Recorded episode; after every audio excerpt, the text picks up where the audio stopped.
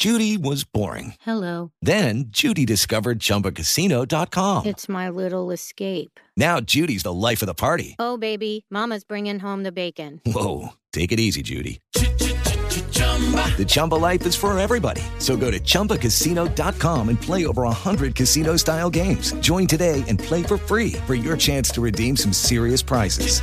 chumba ChumbaCasino.com. No purchase necessary. Void where prohibited by law. 18 plus terms and conditions apply. See website for details. ¿Qué tanto conoces sobre las tortillas de maíz? Esto es Curiosísimo, el podcast con Carla Mancilla. En Curiosísimo el podcast, todo nos interesa, así que escucha esto. La tortilla de maíz es un alimento que siempre se encuentra en la mesa de los mexicanos. Incluso hay quienes dicen que es el pan nuestro de cada día.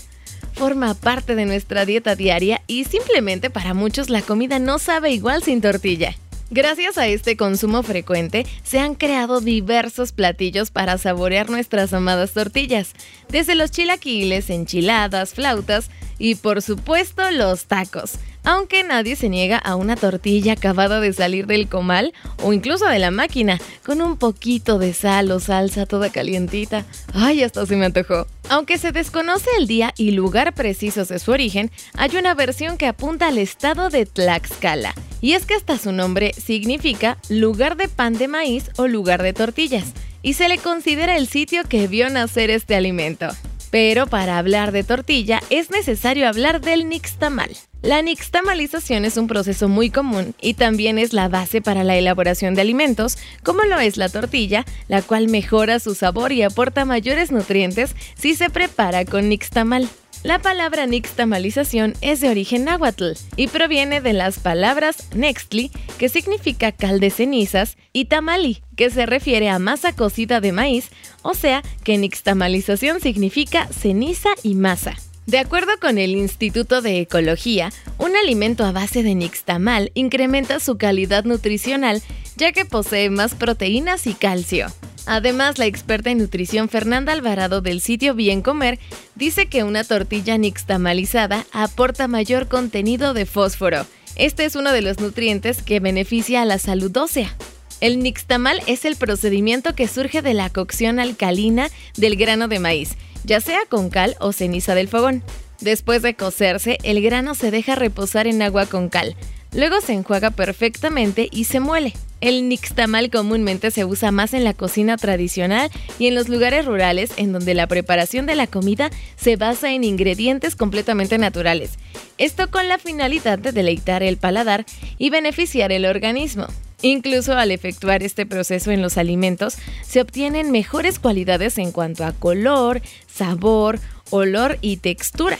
Y todo esto está respaldado por el portal del Instituto de Ecología, INECOL. Y bueno, por los nutrientes y minerales que brinda el maíz nixtamalizado, vale la pena incluirlo en nuestros alimentos. También para obtener una mejor calidad y sabor. Oye, fíjate que en casa puedes hacer tu propio nixtamal.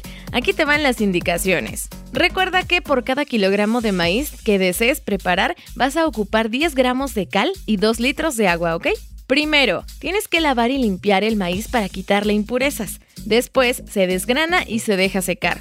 Una vez secos los granos, hay que colocarlos en una olla y se cubre con agua. Luego hay que añadirle la cal previamente diluida en un vaso con agua. Ahora vas a poner a hervir y apagar hasta que la cáscara del grano se desprenda. Hay que dejar reposar el maíz en una olla durante unas 12 horas sin retirar el agua. Posteriormente se enjuagan los granos con agua hasta que salga limpiecita, totalmente clara.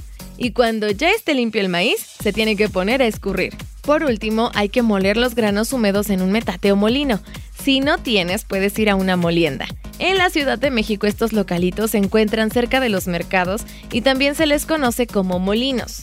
Y listo. Así tendrás masa para tus tortillas, tlacoyos, gorditas, quesadillas, etc.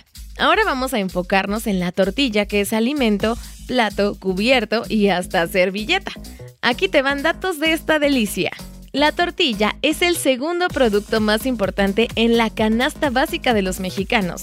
Esto despuesito de la carne de res. Tortilla se dice tlaxcali en náhuatl, guaj en maya, chau en totonaco, ndita en mixteco y remeque en raramuri.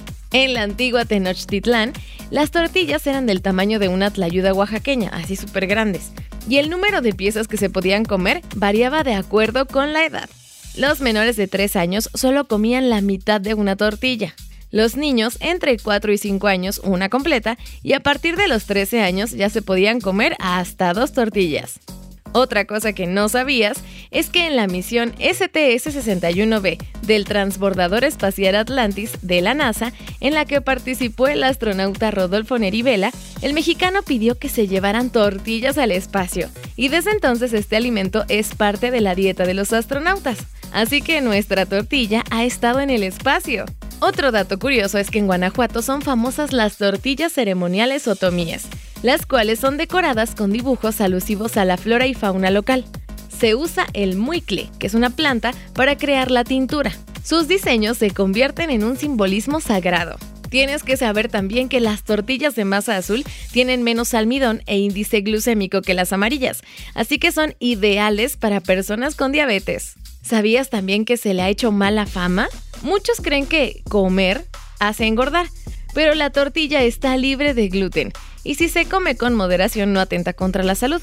Una tortilla tiene tan solo 60 calorías. Has de saber que, de acuerdo con la Secretaría de Economía, el mexicano consume alrededor de 90 kilogramos de tortillas al año, ¿eh? ¿Qué tal? Otra cosa importante es que con la nixtamalización, o sea, la cocción del maíz con cal, aumenta la concentración de nutrientes y vitaminas. El calcio sube a 20%, el fósforo a 15% y el hierro a 37%, lo que la hace un alimento súper nutritivo. Y la última cosita es que la máquina para hacer tortillas fue inventada en 1904 por los mexicanos Everardo Rodríguez y Luis Romero pero fue en 1947 que Fausto Celorio creó la máquina tortilladora para hacer este alimento, así como actualmente lo conocemos. Oye, ¿te sabes algún dato extra de la tortilla que me haya faltado?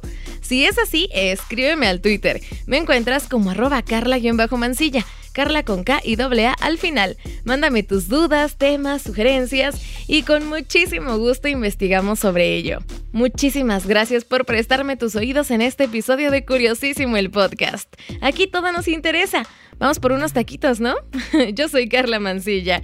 Cuídate, un beso. Adiós.